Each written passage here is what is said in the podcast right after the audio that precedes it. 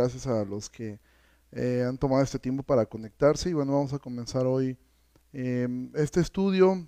Y bueno, como sabemos, las cosas cada vez están un poquito más complejas en, nuestro país, en nuestra ciudad. Pero bueno, confiamos en Dios y la razón de poder estudiar este libro es, bueno, primer cosa, aprovechar el tiempo, poder aprovechar que la mayoría de nosotros estamos encerrados. Y bueno, como siempre, quiero agradecer muchísimo a al equipo de medios de la, de la iglesia, en especial a Karina, que me está acompañando. Y hoy estoy invadiendo la casa en Nayeli. Yo creo que yo a partir de próximos días también entraré en, a, resguardar mayormente en casa. Espero poderlo lograr. Em, pero bueno, la idea de poder estudiar esto es poder edificarnos mutuamente y poder tener un tiempo de estudio. Y bueno, antes de comenzar quisiera que, que oráramos. Señor, te doy muchísimas gracias en esta en esta noche porque tú eres bueno con nosotros y nos has permitido poder mirar eh, tu obra y tu salvación. Yo te ruego que bendigas este tiempo, bendigas a cada uno de mis hermanos que se están conectando, a cada uno de ellos, seas con ellos. Eh, ayúdame a mí a poder exponer esto y que ahora que podamos tener interacción, esto sea de bendición para todos nosotros y podamos edificarnos mutuamente, pudiendo estudiar este libro tan maravilloso que es el libro de Romanos. Te doy muchas gracias y te ruego que esto que hagamos no sea simplemente ni como un distractor, ni tampoco sea como algo em, que supla el devocional personal de cada uno, aunque pudiera servir también para, ayudar a esto. Tampoco que sea un, en un afán de, de querer saber más, simplemente por saber, sino que este libro nos transforme y nos haga cada vez más a la imagen de Cristo. Te pido todo esto, Señor, en el nombre de Jesús. Amén. Em, bueno, el libro de Romanos, hoy, voy a dar meramente una introducción sobre el libro de Romanos y vamos a, tratar de estudiar un poquito eh, los primeros seis versículos. La idea es poder estudiar este libro em, completo y poderlo estudiar este, un capítulo por día. Realmente es una cosa titánica lograr eso. Em, simplemente por poner un contexto, alguien dijo que el libro de Romanos, si no tuviéramos ningún otro de los otros 65 libros de la Biblia, el libro de Romanos sería suficiente como para poder como para poder comprender todo el mensaje de la Biblia. Algunos han dicho que este es quizá el libro más importante de toda la Biblia. Yo creo eso. Paul Washer dice, el capítulo 3 eh, eh, del libro de Romanos es sin duda alguna el capítulo más importante eh, de, todo, de toda la Biblia, el tema de la justificación. El libro de Romanos fue el libro que Dios usó en la vida de Martín Lutero para todo lo que fue el momento de reforma. Este libro fue el que Dios usó para que la mentalidad de Lutero fuera completamente eh, revolucionada y él pudiera mirar que el justo vivirá por fe, un texto que eh, Pablo va a ocupar muchas veces. Por lo que entendemos, Pablo quedó impactado, este texto él lo toma de, del libro de Habacuc, pero este texto él lo menciona, así lo cita a Habacuc cuatro veces en, este, en, varios libros, en varias de sus cartas. Entonces, el libro de Romanos, increíblemente, es una de las cartas quizá eh, con la fama de ser de las más complejas. Sin embargo, cuando tú estudias un libro de la Biblia, lo más importante es tú poder encontrar cuál es el mensaje del libro. Cada carta que Pablo escribió tiene un propósito y ese propósito lo va desarrollando. A veces pensamos que Pablo escribía un ratito una cosa, se iba a dormir, despertaba y ahora se le olvidaba lo que venía diciendo y ahora toma otro tema. Realmente no es así. Por citar un ejemplo, el libro de Filipenses, si tú lo ves desde la perspectiva de que Pablo lo que quiere es la carta donde él está hablando acerca del gozo, entonces toda la carta lleva a ese fin, que la gente entienda que debe estar gozosa. Si tú lo miras así, te va a ser más sencillo estudiar Filipenses. Por ejemplo, Primera de Corintios. ¿Cuál es la razón de que Pablo escribió esta carta? Bueno, atacar el problema de desunión que existía en la iglesia de Corinto. Y todo el libro, todo lo que va a decir él, lo que está diciendo es, vuelvan a la unidad que tenían al principio. Y así cada libro de la Biblia lleva un tema.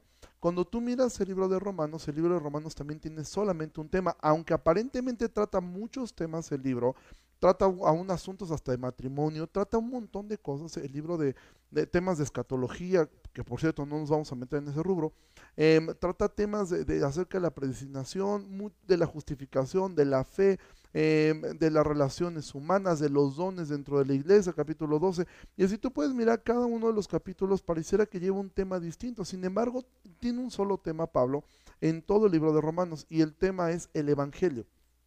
Ese es el tema. De eso se trata la carta. Si tú miras todo desde que eh, desde la perspectiva de que Pablo está queriendo explicar qué es el evangelio y exponer el evangelio, tú te darás cuenta entonces que cada uno de los capítulos se va entrelazando uno con otro y simplemente va afirmando el tema principal lo va afirmando y podríamos hacer un resumen breve. Del capítulo 1 al 8, Pablo va a explicar qué es el Evangelio. Del capítulo 9 al 16, Pablo va a describir cómo se vive el Evangelio, o sea, ahora cómo es que esto nos afecta a nosotros y cómo es que una vida centrada en el Evangelio debiera funcionar para nosotros. Entonces, si tú miras desde esa perspectiva, te va a ser más sencillo poder comprender el libro de Romanos que trata tantísimos temas y tantísimas eh, situaciones Em, que no podemos comprender em, acerca del libro y esto nos ayuda a poder tener centrado esto y ver que Pablo no es que de repente se le olvidó lo que estaba diciendo y en el capítulo 7 amaneció como nostálgico, empezó así miserable de mí, que me podrá librar de este cuerpo de muerte, después en el capítulo 8 habla del amor y después en el capítulo 9 empieza a hablar de, de, de, de la predestinación, etcétera. Podría parecer que va cambiando de tema, no, todo, recuerda, en la carta no fue escrita con versículos y capítulos, sino era una lectura completa que ellos generalmente hacían. Ahora, es importante hacer notar que Pablo escribió esta carta a un grupo de gente que él no conocía. Él no conocía a la iglesia de Roma. Es muy probable que Pablo haya sabido acerca de la iglesia que había, se, había, levantado en Roma a través de Priscila y Aquila. Eso lo puedes ver en el libro de los Hechos, que ellos eran de los exiliados de Roma y conocen a Pablo eh, eh, en Éfeso. Y es allí donde eh, Pablo quizás supo de la existencia de una iglesia en Roma y les dirige esta carta. De hecho, es increíble ver que esta es una carta dirigida a un grupo de nuevos creyentes. Es decir, el, quizá la, la, obra maestra de Pablo, inspirada por el Espíritu Santo, y uno de los libros más complejos de toda la Biblia, fue dirigido a un grupo de nuevos creyentes. Entonces, si Pablo dirigió esta carta a un grupo de nuevos creyentes, quiere decir que cualquier persona debería poder entender claramente de qué trata el libro de Romanos. Y el libro de Romanos va a tratar precisamente el tema central es el Evangelio. Y ahora, ¿qué es lo que podemos mirar allí? El hombre tiene un problema muy grave. ¿Cuál es este problema? Su problema es el pecado. Actualmente escuchamos tanto acerca del virus y el virus y todo este problema con, con, el virus que nos puede matar y todo el asunto. Y eso es real. Sin embargo, el hombre debería de entender que tiene un problema más grande que un virus que le puede matar el cuerpo, pero realmente no le puede tocar el alma. ¿Cuál es este problema que tenemos? El pecado. Ahora, ¿cómo es que esto se va, se va viendo? Primero, el hombre es afectado por el pecado en sus deseos. Eso es lo primero que afecta al pecado, sus deseos. Los deseos han cambiado totalmente. El hombre no tiene la capacidad actualmente de desear nada bueno cuando no es creyente. Todos sus deseos fueron afectados. Un ejemplo de esto quiero simplemente leértelo. Oscar Wilde, este escritor, que como tú sabes, él fue homosexual en una época donde esto era eh, eh, muy, muy, muy este, castigado. Él comenzó con esta lucha en su interior y cuando él estuvo a punto de morir, él dijo esta frase, él dijo, olvidé que lo que un hombre hace en secreto algún día lo gritará en voz alta desde los techos de las casas. Y eso es lo que precisamente el capítulo 1 nos va a describir. ¿Cómo es que el deseo del hombre de un inicio no parece tan, tan malo, pero poco a poco ese deseo va a ir creciendo y creciendo y lo va a llevar a hacer cosas que en un inicio lo hacía en secreto y al final lo va a terminar haciendo sin ningún tipo de restricción y sin ningún tipo de, eh, de, lamento o algo en su corazón. Porque el hombre desde que nace nace siendo malo. Eso lo iremos viendo poco a poco en el libro. Segunda cosa que queda, y ahora, cuando el hombre tiene sus deseos que ya no están enfocados, eso lo lleva al hombre a otro problema. ¿Cuál es ese problema? La culpabilidad. El hombre va, eh, eh, como resultado de sus deseos pecaminosos, esto siempre lo va a llevar a la culpabilidad. Comienza primero con la conciencia. Aún el peor de los asesinos, el más frío de todos ellos, siempre tiene un sentido de culpa. Y este sentido de culpa tarde o temprano se va a ir manifestando. Y de hecho, eh, la mayoría de los psicoanalistas, los psicólogos, dicen que el problema mayor del hombre es la culpa. De hecho, la psicología mucho lo que busca es quitarle la culpa al hombre, que deje de sentir culpa por esto. Y de ahí esta expresión tan famosa de perdónate a ti mismo. ¿Sí? Es decir, trata de, por, si tú no tienes una culpa, ¿de qué te habrías de perdonar? Pero la culpabilidad es algo que va cargando al hombre mucho. Lo va llenando. ¿Por qué? Porque sus deseos están desviados y eso lo va a llevar a sentirse culpable de las cosas. ¿Por qué? Porque en el fondo em, sabe que, que, está mal lo que está haciendo. Y esa culpabilidad, ¿sí? Eh, lo va a llevar a sentir dolor.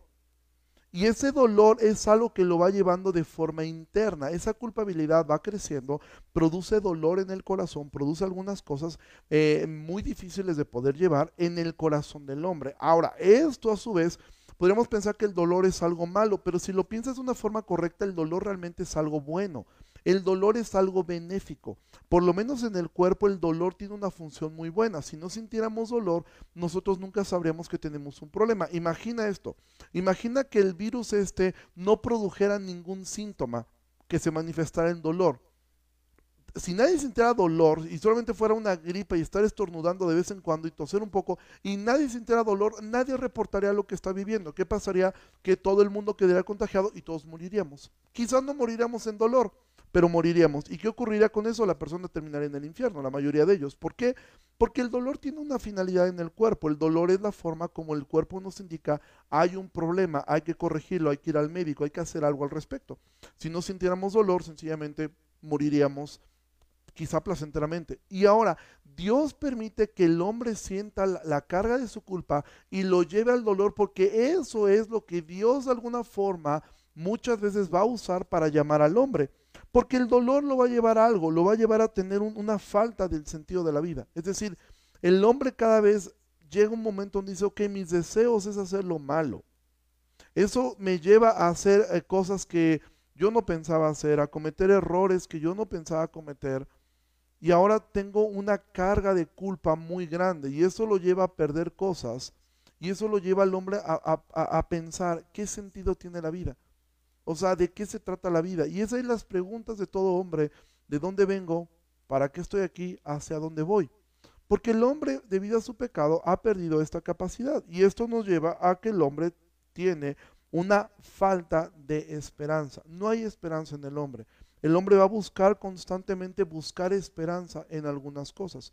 Que algunas personas esto esa falta de esperanza lo va a llevar a buscar ese alivio en relaciones, en una esposa, en un trabajo, en una casa. A otros los va a llevar a tener em, asuntos con, con, drogas, con sexo ilícito, eh, con alcoholismo, etcétera, porque están buscando de alguna forma escapar del dolor que ha producido la culpabilidad, que a su vez la culpabilidad ha venido por sus deseos pecaminosos. Dice el libro de Santiago que de nuestro corazón nace todo, de las concupiscencias de nuestro corazón es que resulta todo lo que nosotros hacemos. El problema no es nuestro entorno, el problema somos nosotros. Nosotros tenemos un problema dentro del corazón, ¿sí? Ese problema es el pecado. Y es aquí donde entonces el libro de Romanos va a tratar este tema.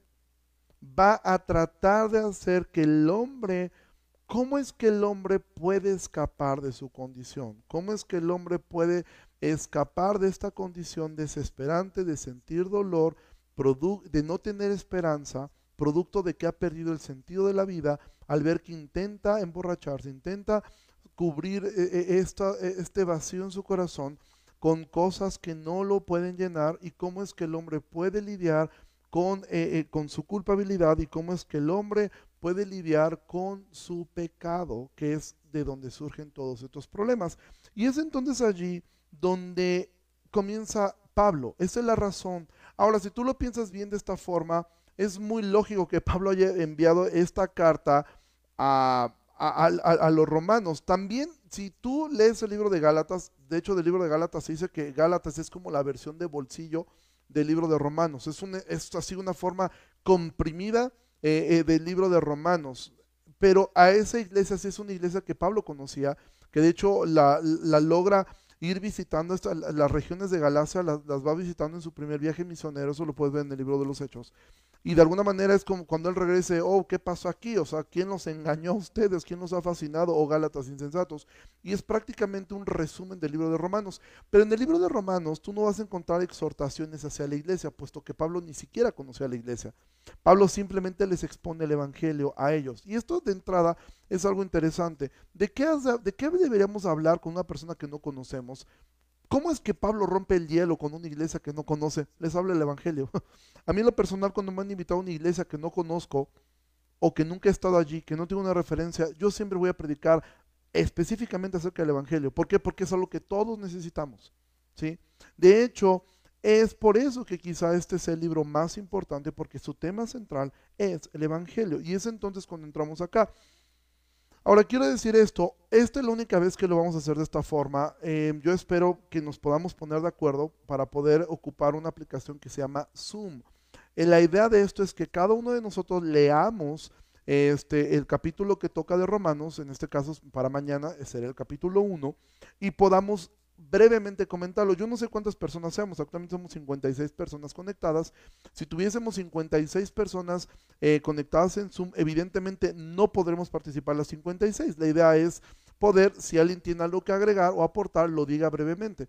Hoy vamos a poder leer esto y simplemente quiero dar un ejemplo, qué es lo que haríamos para poder todos de alguna forma participar y poder verlo. Aún si decidiéramos entre todos que es mejor hacerlo de esta manera, lo podemos seguir haciendo de esta forma, pero a mí me gustaría que fuera un poco más interactivo. Y bueno, ahí háganme paro, porque si estoy solo, pues alguna me siento acompañado.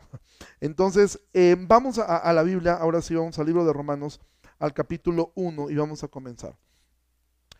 Eh, Romanos 1 dice, Pablo, siervo de Jesucristo, llamado a ser apóstol, apartado para el Evangelio de Dios. Simplemente como una nota para que tú veas la profundidad que tiene el libro de Romanos. Em, en el comentario que Martín Lutero hizo a la carta de los Romanos, solamente en el versículo 1, son, bueno, dependiendo del tamaño de, de, tu versión que tuvieras del comentario de Lutero, pero por lo menos el que yo tengo son cerca de 15 páginas las que Lutero ocupó simplemente para el versículo 1. ¿sí? Em, de hecho, aquí tú podrías hacer un mensaje o varios mensajes simplemente con el, con el versículo 1 de, de, Romanos, simplemente por hacerte un, un, bosquejo brevísimo. Tú tienes aquí, primero, explicar quién fue Pablo. Segundo, Pablo cómo se describe a sí mismo como siervo. La palabra siervo es doulos en, en, en griego, que significa esclavo. Pablo lo que dice es Pablo eh, em, esclavo de Jesucristo. Entonces, Pablo, primer punto de tu mensaje podría ser cómo se presenta Pablo. No se presenta como el apóstol, se presenta como, como un esclavo. Segunda cosa, llamado a ser apóstol. Pablo no reniega de su llamado, nosotros tampoco debemos renegar del nuestro. Y tercero, apartado para el Evangelio de Dios. ¿Qué, ¿Cómo es que un hombre es apartado? Podría ser un tercer punto de tu bosquejo y explicar qué es el Evangelio de Dios. Entonces, Pablo comienza saludando de esta forma y después dice versículo 2 él había prometido antes por sus profetas en las santas escrituras acerca de su Hijo, nuestro Señor Jesucristo, que era del linaje de David según la carne, que fue declarado Hijo de Dios con poder según el Espíritu de Santidad por la resurrección entre los muertos, y por quien recibimos la gracia y el apostolado para la obediencia a la fe en todas las naciones por amor de su nombre, entre las cuales están también ustedes llamados a ser de Jesucristo a todos los que están en Roma, amados de Dios, llamados a ser santos, gracia y paz a ustedes de Dios nuestro Padre y del Señor Jesucristo. En el versículo 7 tú bien podrías cambiar a todos los santos que están en y ponle la ciudad donde vives, en Jalapa o de la ciudad donde nos estén viendo. Tú podrías poner esta parte. Ahora, ¿por qué es esto tan relevante y tan importante para nosotros? Porque en estos versículos en los cuales Pablo está saludando, ya dio el tema principal de toda la carta se ha dicho apartado para el Evangelio de Dios. Desde el versículo 1 Pablo ya está diciendo, de lo que voy a hablar con ustedes es acerca del Evangelio de Dios. Ahora, Pablo va a comenzar a construir a partir de aquí todo lo que son estas buenas noticias. Y generalmente, y yo tengo que decir esto, yo era de las personas que siempre decía, es que Pablo comienza con las malas noticias para después hablar de las nuevas. Y eso es verdad. De hecho, si tú aguantas los primeros dos capítulos, la mitad del tercer capítulo, de estar escuchando por lo menos los siguientes días acerca de lo terribles que somos, probablemente muchos de ustedes van a dejar de ver esto porque en serio, o sea, todos los días me deprime escuchar lo que soy y sí. De hecho, el libro de Romanos, lo primero que va a poner a partir de los siguientes versículos que leímos, a partir del versículo 7 hasta casi la mitad del capítulo 3, es exponer lo perversos, lo sucio, los degradados, los depravados, la basura que somos nosotros. Y si a ti te conflictúa la palabra basura, bueno, considera las palabras de Pablo en Filipenses es que dice que ha considerado todo lo que él es, todo lo que él tiene como basura a fin de ganar a Cristo. Es importante podernos mirar como realmente somos, porque ese es el primer paso para el crecimiento, aceptar nuestra condición. Pero la realidad es que Pablo no comenzó su carta es precisamente con eso. De hecho, Pablo comienza con mucha esperanza. Estos seis versículos es de alguna manera una forma de un bálsamo antes de comenzar a decir, ahora vienen las terribles noticias. Aquí Pablo está haciendo un resumen de todo el libro. En estos seis versículos Pablo está resumiendo todo lo que él va a hablar. En los siguientes 16 capítulos Pablo lo ha resumido en seis versículos. Evidentemente no voy a tener tiempo de poder hacer todo un, estudio sobre estos seis versículos, pero bueno, ¿de qué se tratan estas noticias? ¿Sí? Bueno, mira el versículo 1, dice Pablo, dice, apartado para el Evangelio de Dios, que él había prometido antes por sus profetas en las Santas Escrituras. ¿Qué es lo que habían prometido los profetas? Ese Evangelio de Dios. ¿Sí? Entonces Pablo dice, yo les voy a hablar de algo que, de lo que los profetas hablaron, de lo que los profetas estuvieron diciendo, es de lo que yo les voy a hablar. De eso es de lo que quiero hablarles. ¿Qué es esto? ¿Qué es eso de lo que hablaron los profetas? versículo 3, acerca de su Hijo Jesucristo, que era del linaje de David según la carne. Entonces, Él va a decir, esta es la buena noticia. Yo voy a hablarle, ¿y cuál es la buena noticia? La buena noticia es Jesucristo. Esa es la buena noticia. Jesucristo es la buena noticia para nosotros. Jesucristo es el centro de la razón, es el porqué del Evangelio. Y dice Pablo, ok, de lo que yo voy a hablar a ustedes, a una iglesia que estaba en Roma, a una iglesia que estaba siendo muy perseguida, simplemente por ponerte en un contexto de cómo vivían los cristianos en Roma. De entrada habían sido exiliados, pero los que, sabían los que habían decidido quedarse en Roma, estos hombres sufrían un acoso tremendo, al grado que muchas veces ellos en las noches salían y lo que ocurría es que si los llegaban a atrapar y ellos eran descubiertos, muchas veces alumbraban las calles de Roma con los cuerpos incendiados de los cristianos. Sobre todo esto se hizo más duro en la época de Nerón.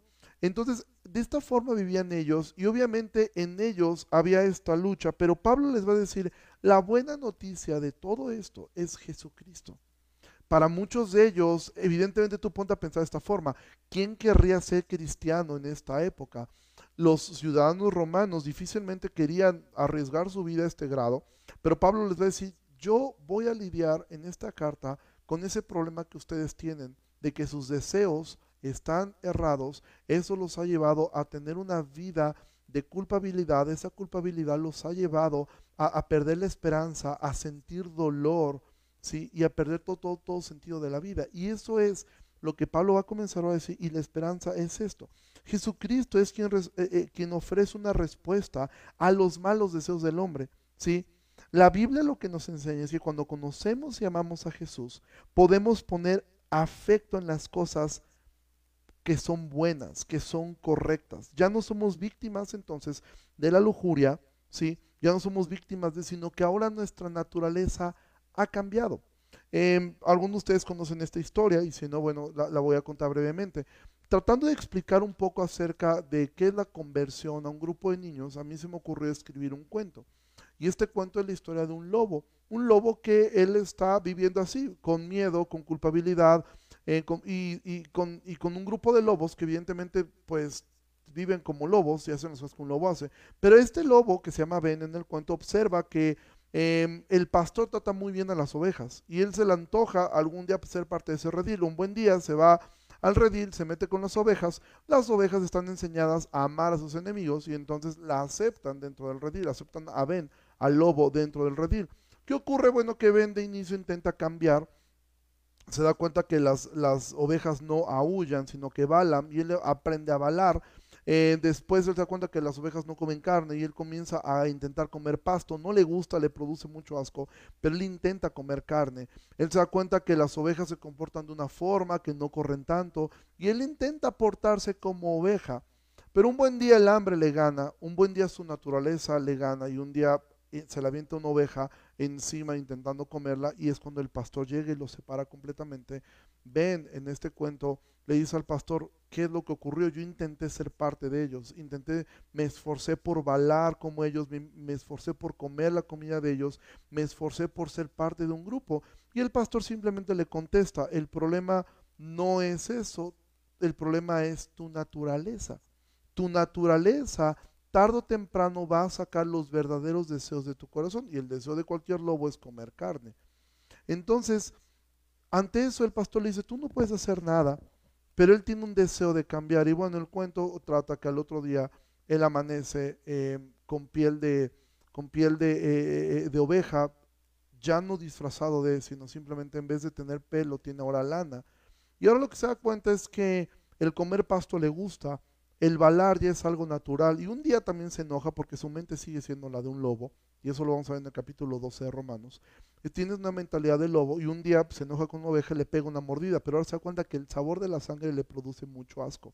Eso es el cambio de naturaleza que solamente puede producir el Evangelio. Por eso es que cuando Pablo dice en el versículo 16 que el Evangelio es poder de Dios, considera el tamaño de poder de Dios. Tú podrías cambiarle la naturaleza a un lobo para que un lobo ahora sea una oveja. No, no podríamos. Bueno, nosotros somos más crueles, más perversos que un lobo. Y nosotros necesitamos tener un cambio de naturaleza. Y eso es lo que, lo que Pablo ahora le está diciendo. Pero ahora, él les dice, ahora quiero explicarles quién es Jesucristo. Es decir, ya dijo, nuestra esperanza, el Evangelio, lo que fue prometido por los profetas, es Jesucristo. Pero ahora quiero explicarles quién es Jesucristo. Y entiende esto, ellos, eran romanos, ellos eran adoradores de, deidades eh, grecorromanas, eran, eran adoradores de Júpiter, de Mercurio. Eh, algunos de ellos ya tienen una mezcolanza de un montón de, divinidades. Es entonces cuando llegamos aquí y Pablo va a explicar quién es Jesucristo. Y dice, bueno, ¿quién es Jesús? Era del linaje de David según la carne, versículo 4, que fue declarado hijo de Dios con poder, según el Espíritu de Santidad, por la resurrección de entre los muertos. Entonces él va a decir, ok, ¿quién fue Jesús? Bueno, Jesucristo fue primeramente hombre, aquí vino a este mundo como hombre, se encarnó en este mundo, fue un hombre real, un hombre total. Sin embargo, Él tomó nuestro lugar porque Él es Dios hecho hombre. Por eso es que Pablo, Pablo dice en el versículo 3, fue declarado hijo de Dios según el Espíritu de Santidad, por la resurrección de entre los muertos. Es decir, lo que valida Jesús no es tanto su vida, no es tanto las obras perfectas que él hizo, lo que valida a Jesús es el testimonio del Espíritu de Santidad. Nota la palabra que emplea Pablo, Espíritu de Santidad, es decir, esa esa vida apartada completamente del pecado y totalmente hecho en que podemos validar esa santidad y ese Hijo de Dios, Dios hecho hombre, en que resucitó. Un evento único e irrepetible, no porque no haya habido otras personas que resucitaran, de hecho hubo varias, Jesús resucitó a varios, pero no, no ha habido un solo hombre, ni habrá ningún solo hombre que diga, me voy a morir y en tres días muchachos nos vemos. Nadie. Todas las resurrecciones fueron por la intervención de alguien. Aún la del Eliseo, que, aún la del soldado que es arrojado y toca los huesos del Eliseo resucita, siempre fue la intervención de alguien. No existe una sola resurrección en la vida que se produjo de la nada, salvo la de Jesús. Y nadie dijo, me voy a morir y en, y en tres días regreso. Nadie, solamente Jesús. Solamente Jesús dijo, me voy y al rato vengo. ¿Sí? Y eso es lo que Pablo les va a decir. Ahora, para los romanos, la, figura de Jesús era algo que poco a poco iba creciendo. Y para ellos era cada vez más claro porque se estaba convirtiendo en un problema para el imperio romano. Un problema en mucho sentido porque mucha gente estaba abrazando la fe cristiana, sobre todo las mujeres, puesto que la fe cristiana les daba un lugar que, eh, que, que Roma no les daba. Les daba un lugar de respeto, les daba un lugar de, de cuidado que Roma no les daba.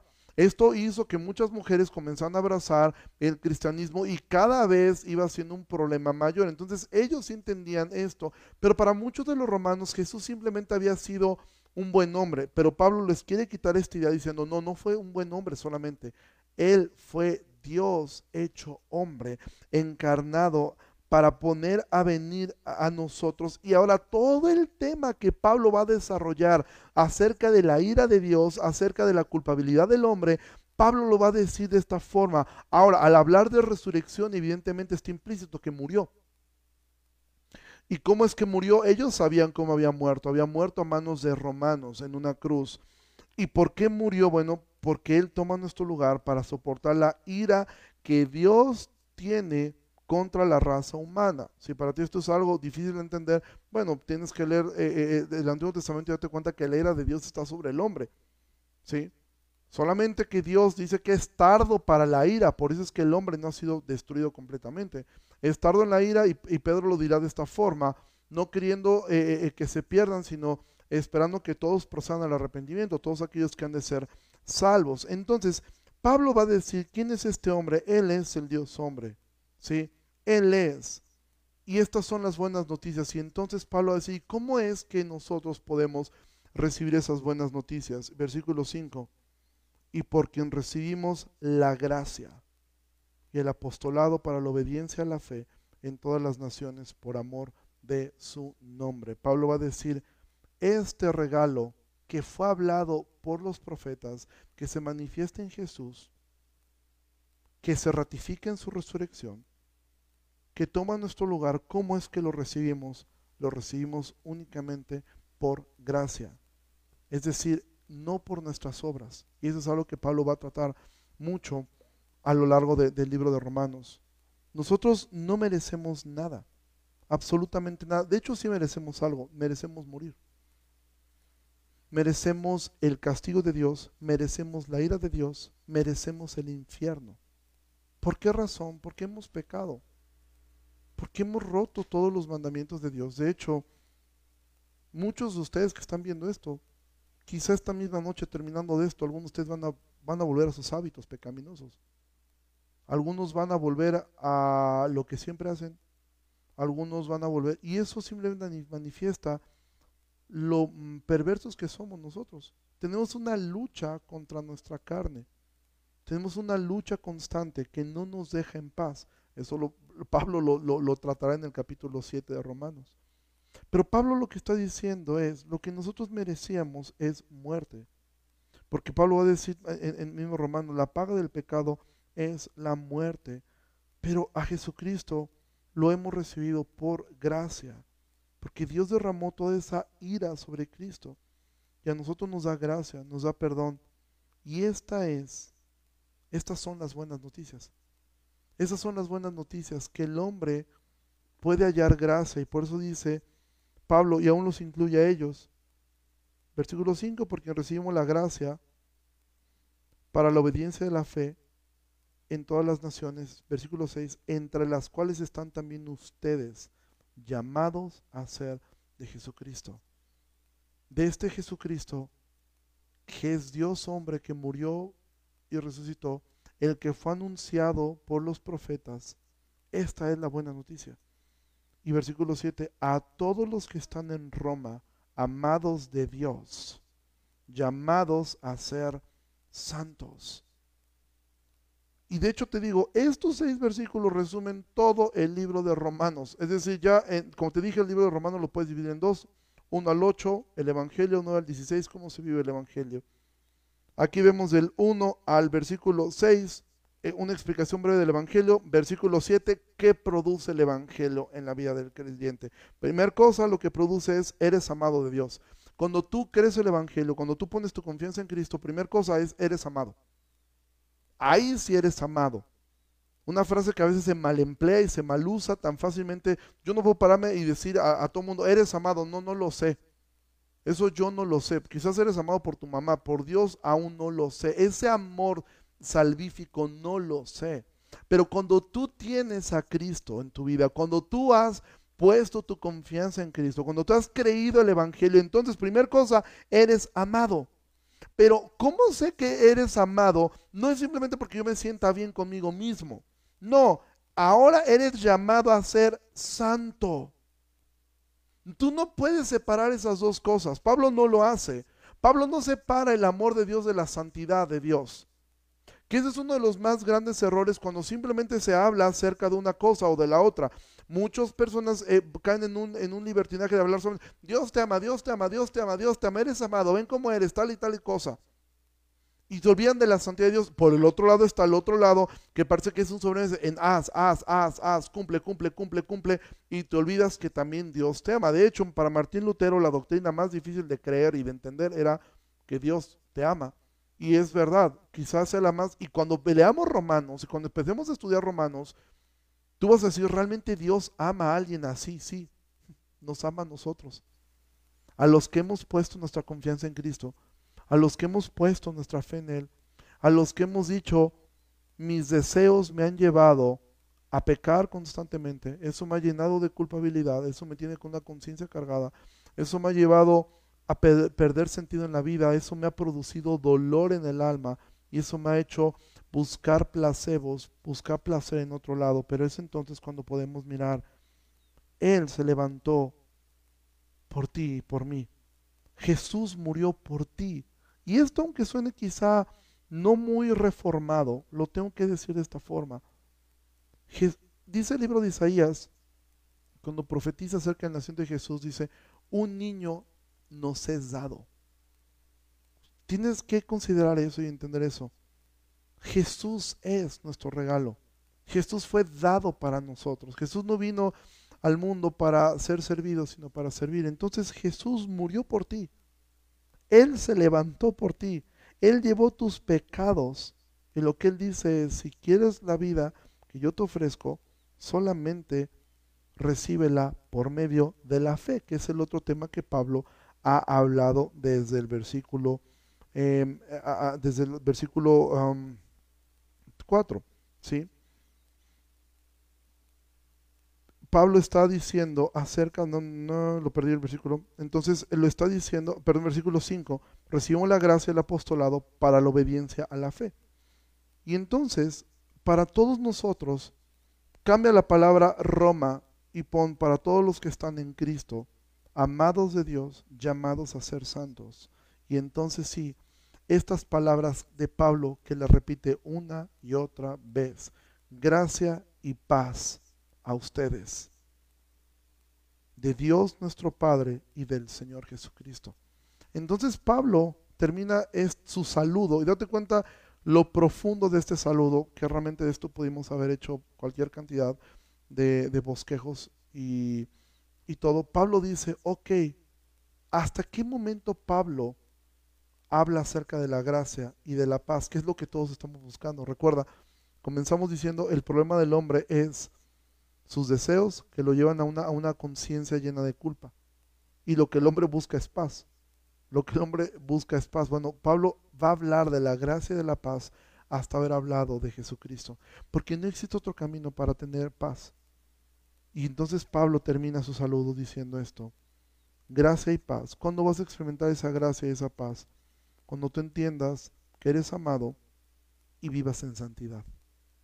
Y pero eso no lo vas a lograr por ti mismo sino cuando has puesto tu completa confianza en Jesucristo, quien fue prometido por los profetas en todas las escrituras, y que creas que Él es Dios que se hizo hombre para venir a morir por ti, para venir a morir por mí, para tomar nuestro castigo, para Él soportar todo el peso de la ira de Dios que era contra ti, que era contra mí, y que ahora si nosotros ponemos esto, y entonces todos los que le recibieron, tuvieron derecho a ser llamados hijos de Dios.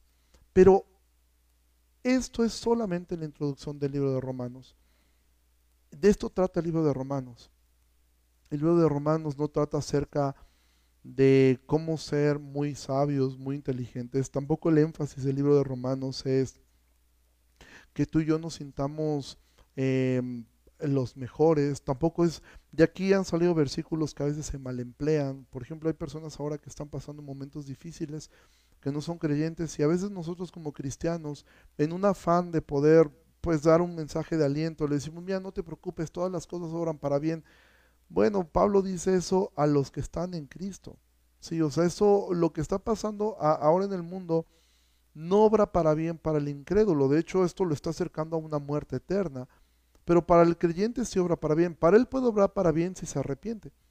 Pero Pablo va a comenzar a hablar de esto. Entonces sí es cierto, los primeros versículos, los primeros capítulos de Romanos, Pablo va a ser muy intencional en dejar en claro, el hombre es muy culpable. Y mañana que veamos esta espiral descendente y podamos mirar todo lo que somos nosotros. Y cuando veamos, tú podrás hacer check, check, check, check, check a cada una de las cosas que Pablo menciona acerca de nosotros, sobre todo en el capítulo 2. Y vamos a poder mirar, ahora Pablo lo que va a hacer es darnos una radiografía de quién es el hombre. Pablo como un médico va a comenzar por el diagnóstico. Y de eso va a tratar los primeros capítulos de Romanos. El diagnóstico del hombre. ¿En qué condición estamos? ¿Cómo es que estamos? Y de ahí Pablo va a comenzar a construir, primero, a dejarnos en claro, estas son las malas noticias para podernos llevar a las buenas noticias cuyo clímax está en el capítulo 8, cuando podemos leer estas palabras que son como un respiro después de tanta intensidad de Pablo, ¿sí? Que es nada te puede separar del amor de Dios. Eso es lo que Pablo está diciendo, eres amado, ¿sí? si estás en Cristo, si no estás en Cristo no lo eres. Y eso es lo que Pablo va a comenzar a construir. Y eso es la idea de poder llevar esto. Entonces, ¿cómo es como vamos a estudiar eh, el libro de Romanos?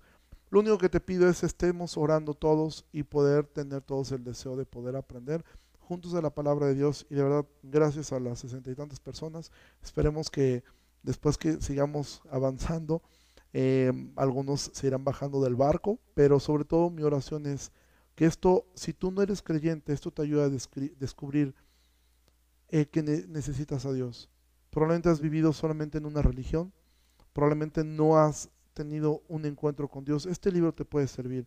Probablemente eh, tú te puedas dar cuenta con este libro que eres creyente, pero esto te puede afirmar nuevamente a cómo es como debo vivir entonces como creyente. Este libro nos puede ayudar para saber cómo predicar a otras personas, cuál es la forma bíblica de exponer el Evangelio. Y mi oración es que estos días que estamos o vamos a estar prácticamente encerrados todos, puedas llevarte esto a conversaciones con tu familia y a poder ser eh, muy intencionales. Entonces, pues Dios les bendiga mucho. Quisiera terminar orando. Eh, y bueno, si hay peticiones de oración, escríbelas. Quizá no vamos a orar ahora mismo por esto, pero podemos orar en la semana y cada uno de nosotros. Entonces, vamos a orar. Señor, te agradecemos mucho por tu palabra. Te doy gracias, Señor, por estas más de 60 personas que están ahora conectadas. Te ruego que puedas ayudarnos, que quieras ayudarnos, que tu Espíritu Santo ilumine tu palabra para nosotros y que seamos nosotros intencionales en nuestro estudio. Que podamos mirar tu palabra, poder meditar y poder comentar, no tener temor de hacer comentarios y de poder estudiar juntos tu palabra. Yo te ruego bendigas a tu iglesia en general, no solamente a la IBEX, sino a tu iglesia Bendícela, bendice a cada pastor, bendice a cada persona eh, que está sirviendo y rogamos que seas con nosotros. En el nombre de Jesús oramos. Amén. Pues muchas gracias. Hoy fue la introducción solamente y a partir de mañana ya comenzamos. Todos los días lo vamos a hacer de lunes a, de lunes a viernes, sábado descansamos eh, y domingos pues cada quien reúnete con tu iglesia local, es muy importante, reúnete, después tú tendrás tiempo de poder mirar otras transmisiones, pero sigue la transmisión de tu iglesia local. Eh, Dios les bendiga mucho y que pasen una excelente noche.